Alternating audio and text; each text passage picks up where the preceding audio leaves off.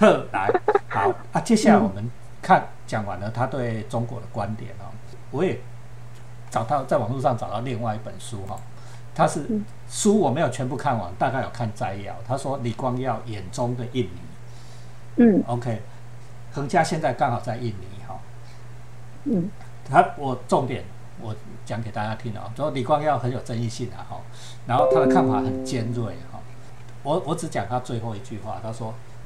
阻碍印尼进步有三个根本原因：第一个政治僵局，那个政治的僵局；第二个贪污腐败；第三恶劣的基础设施啊。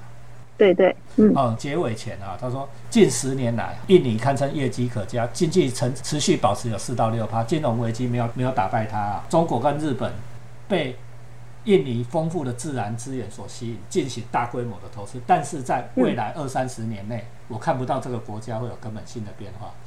马来西亚或许会更快的发达起来哦，因为点点点有一些原因啊。他后面讲这样，他说印尼经济尽管也有进步，但是人仰赖自然资源，人类还在靠自然大自然给东西，而不是靠自己的双手创造一切。自然资源太丰富，容易使人懒惰。这是我的土地，你希望得到它蕴藏的资源吗？拿钱拿钱来给我。这种观念助长了慵懒舒适的生活态度和文化，根深蒂固，很难消除，是这样吗？他这样的观察对吗？学长刚刚说的这一段，在那个《李光耀观天下》这本书就是一模一样，也许他就是搬过来这本书嘛。对对对对，呃，是我我我完全同意他的呃观察。嗯嗯，贪污腐败这个从以前从以前一直大家都有这个印象，但。呃，我只能说他在进步中，他他的确在进步中。呃，我记得我刚到印尼的，快要大概二十年前的时候，那时候印尼的那个海关哦，桌子就是那个柜台都非常高。比如说我们要进海关，那个海关是做的很高的，所以你看不到，就是说我手要举起来放呃护照才能过来。那通常很多人里面就夹钱，所以你也看不到他放多少钱就放上去。所以那个时候是很很平常的事情，很平常。那他们呃慢慢一直要往改革的方向，就是如果以表面上来看，比如说现在这个海关它就降下来了，降下来了，玻璃呃就是透，就是像我们一般在台湾看的这个高度，呃这个是一个象征性。这个很重要，在我们在学管理的这个很重要哦，柜台要这这是一个这对，这是一个象征性。那当然慢慢慢慢之后，这样的情势也是呃少了少了非常多，有。不能说少少有了，没没有说没有了哈。对对对，有，但是比以前好很多很多了。好，好很多。那像呃，我的感受，尤其是现在全部印尼人也大概知道，比如说首都雅加达，从之前呃现任他印尼的现任总统佐科威哦，因为他现在当总统之前，他是在呃首都雅加达当省长嘛，就是说他，所以他是一直以这个清廉的形象起来的，所以他那时候大力改革，所以。全印尼的人都知道哦，现在在雅加达的省政府，就是我们如果办一些呃有关商业方面的手续啊，或者是呃公共事务哦，就是已经是最有效率，而且你真的是原则上原则上是你不用多付一些呃 under table 的钱，你不需要去做。但雅加达之外的地方，呃，还是还是不少，应该是这样子，还是会有了。还是会有不不容易。贪腐李光耀这个批评哈，可以说对，可以说不对了。为什么？因为贪腐，老实讲，全世界各地人之本性，人之本性啊。你个讲是北欧嘛，北欧根本都无贪腐，北欧嘛是有贪腐，对吧？哈，美国啦，什么再先进的国家都有贪腐，严重程度不一样，隐匿程度不一样。哦，有时候是 你这种小贪腐无吼，哎，大贪腐哦，就严重。你看日本哦，你看我们日本，日本算是我们亚洲先进国家了，对不？日本啊，小贪没有，但是你在贪那种巨贪呢，就恐怖诶，哦，对不对？对。啊，中国嘛是啊，中国哈现在贪腐一直都有啦。我们说中共在那腐败，中共腐败啊，可以为你你讲这是假讲的，但是呢，像刚才洪家讲的，跟印尼一样，那个街边。跟你拿钱的这个，现在真的不大敢了。老实讲是这样，但是巨贪还是很很贪呐，哈，就恐怖哎。巨贪，巨贪，这个这个巨贪会到非常大。比如说，我不知道学长有没有注意到一个新闻，就是说，呃，他们他们现在政府希望在二十五年之内要把首都移往另外一个地方。对对对，雅加达。对对，我们刷为因为被那个海面海平面涨起来了。没有全部啦，就 但是就是有一部分靠海的地方，它以每年以真的很快的速度往下沉。那嗯，这个迁都哦，他们现在预估是说大概要花两百五十亿美元左右，但这个都很可能会往上加。但很多学者现在会站出来，他们认为这个就是您刚刚说这是一个巨大贪腐的开始哦，因为真的是一个很浩大的工程，因为建成、迁人、迁政府。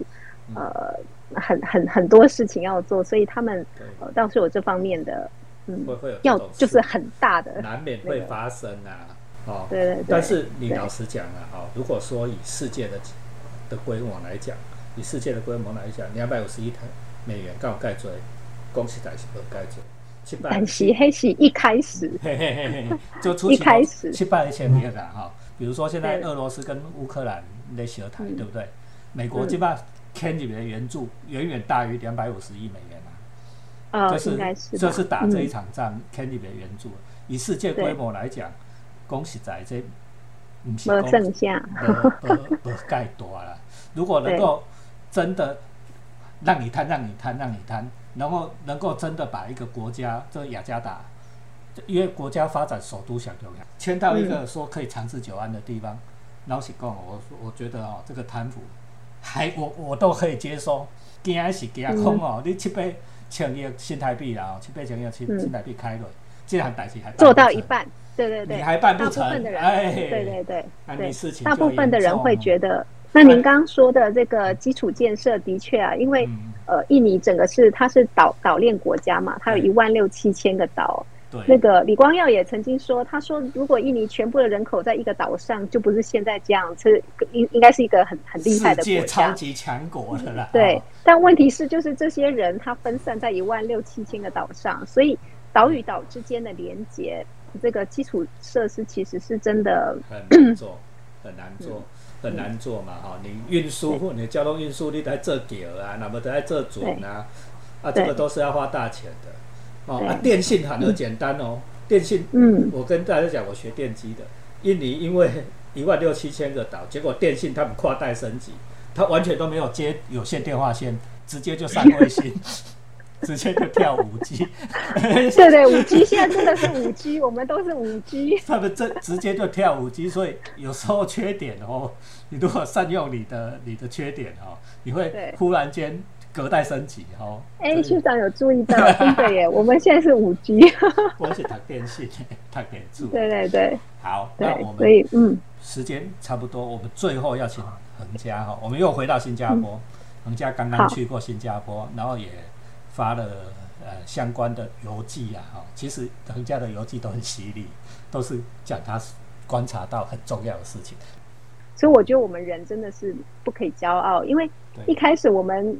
我们做对一步就是国门关的快，那他们新加坡因为是世界呃，它是世界门门户嘛，它是一个世界转接的门户，所以它管关的慢，尤其是呃，它它也不可以关。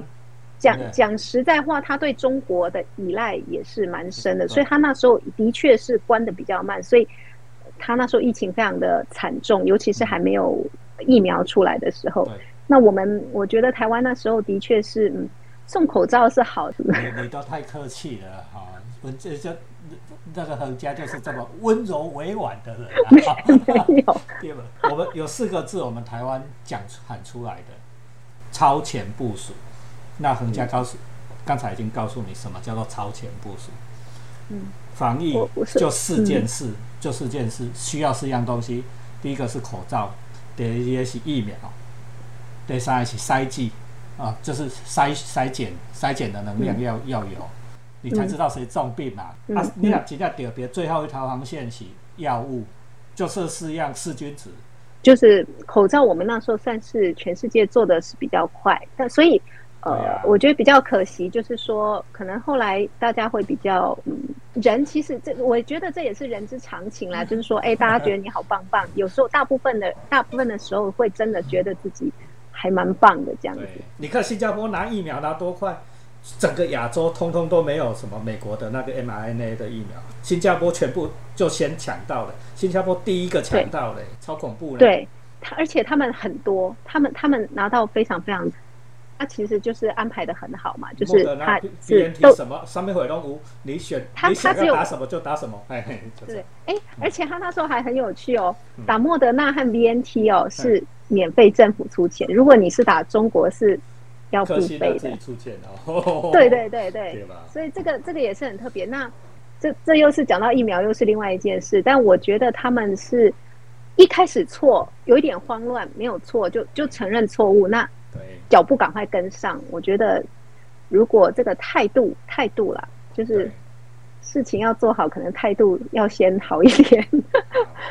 所以我们要回到李光耀刚才我在一开始李光耀观天下这本书里面，他谈中国中国共产党哦，虽然是谈共和共产党，我们要知道我们在谈论别人的时候，永远都是在谈自己。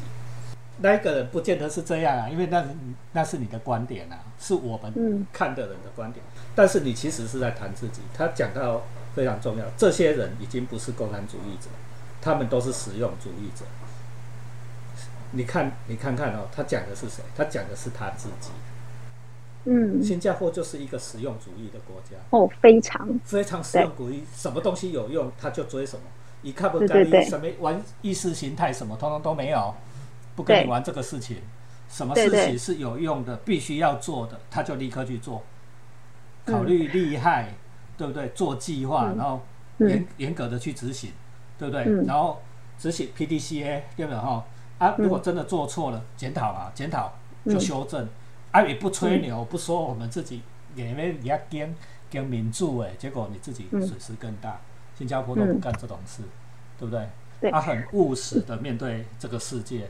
这或许是李光耀给我们是很重要的教训，实用是主义，对吧？嗯，对，对，我觉得，我觉得，呃，这跟李光耀从一九九零年代以后，他一直强调，就是这个政府重要职位的人呢，一定要一定要给他那个整个 package 可以媲美呃民间呃很优秀的大企业的重要职位，因为他他有，我记得他有举过例子，他说，比如说。我想要聘一个很优秀的人来当部长，但他部长跟我说：“你这个呃每个月薪水，比如说三千块新币，那个时候三千块钱，但我办一个 case，我可以拿一万两万新币。”他说：“很少人会这么神圣，愿意放下这些而去为呃国家人民奉献，有，但是很少。所以他说：‘我我为了要跟民间争财，所以新加坡的那个政府官员的。’”薪资是世界有名的高，呃，我记得没错的话，他们一个部长大概都是好像大概有十十万新币一个月薪水，十万新币大概两两百多万，两百多万台币，两百那一年呢？一年呢？一个月？一个月哦，需要 起码一个月哦。我我记得我记得他们总理呃李光耀哎呃李显龙总理是一。呃，一百万美金吧，他的还还是反正就是就是几千万台币年薪年薪啊，就是说，该追，无该追呢？我跟你说台积电的当属长总经理多开多少钱？一年可以四亿多呢？对不对？那他们对他们的人民曾经批评过说：“哎呀，我们新加坡这么小的国家，为什么总理的薪水比那时候比奥巴马还要高？”嗯，对他们国内也有这样的质疑。那李光耀就不停的强调，嗯。就是可能见仁见智了。他一直觉得要用这个才能吸引最好一流的人才，为国家养廉啊，养廉。对，对对对，不是养他可以是养廉。对，而且很聪明嘛，这些人很聪明，有远见，他可以帮国家社会规划更好。所以新加坡大部分的人就是 follow 嘛，follower，就是大家乖乖的 follow，反正我 follow 就这个国家就安定，就没有什么事情啊，对。啊，不过当然也有说有反对党啦，一点都无为啦，也是都会有叫叫叫的，都会有啦。对，但是反对党这个后果都会很惨，这个又是另外一件事啊。对对对，所以我说的力量是很稳定的，就是他他是绝对多数支持这个稳定的力量往前走。哦，你忙一步一步一步一步，还能盖港口了。对不对？啊，对，所以这个这个倒是他那个时候的远见，帮新加坡呃，至少就是说以目前为止来看的话，他们的这个部长级的人物哦，大概都是呃非常，就是说如果他是在一般私营企业的话，应该都是很很非常优秀的呃经理人，所以他们有远见、有能力，会分析判断做事。呃，应该都是非常非常好的。对啊，你就不用去贪那个小钱啊，哈，你贪那个小钱没有意思，对不对？你好好的做事情，然后照着应该做的事情，哎，也不会有人乱修理你，你也不用屈从于民粹的压力，对不对？你没讲，还有这个这个一开朗，因为下面的人比你不懂，你听不懂的人干嘛？对不对？嗯，比你对啊，稳定的向前走，或许这就是一家或制胜的。的的关键呐，在四四小龙里面赢出胜出的关键。一现在四小龙我不大敢讲了，因为现在其实只剩下两条龙，南海跟新加坡还不错了，啊，香港跟台湾起起起开败了，哈，安安公安德啊，就是两条龙，安那个哦，就是说我们他山之石可以攻错，我们是从今天恒家的分享来看看人家怎么做，好不？那我今天也带这本。就美光要观天下，让大家看看从别人的角度来看看天下。啊，我刚才已经教过你们了哦，看别人其实都在看谁，都要看自己。看自己，都看自己。是啊，我这这句话很经典，我记起来了。啊啊，B J 只会读书哈。如果你喜欢的话，你留言，我再把强者我学妹叫回来哈，叫郭老师来来帮我们吐槽哈。好，好，谢谢大家。好，好谢谢学长，谢谢郭老师，拜拜，嗯，拜拜，拜拜。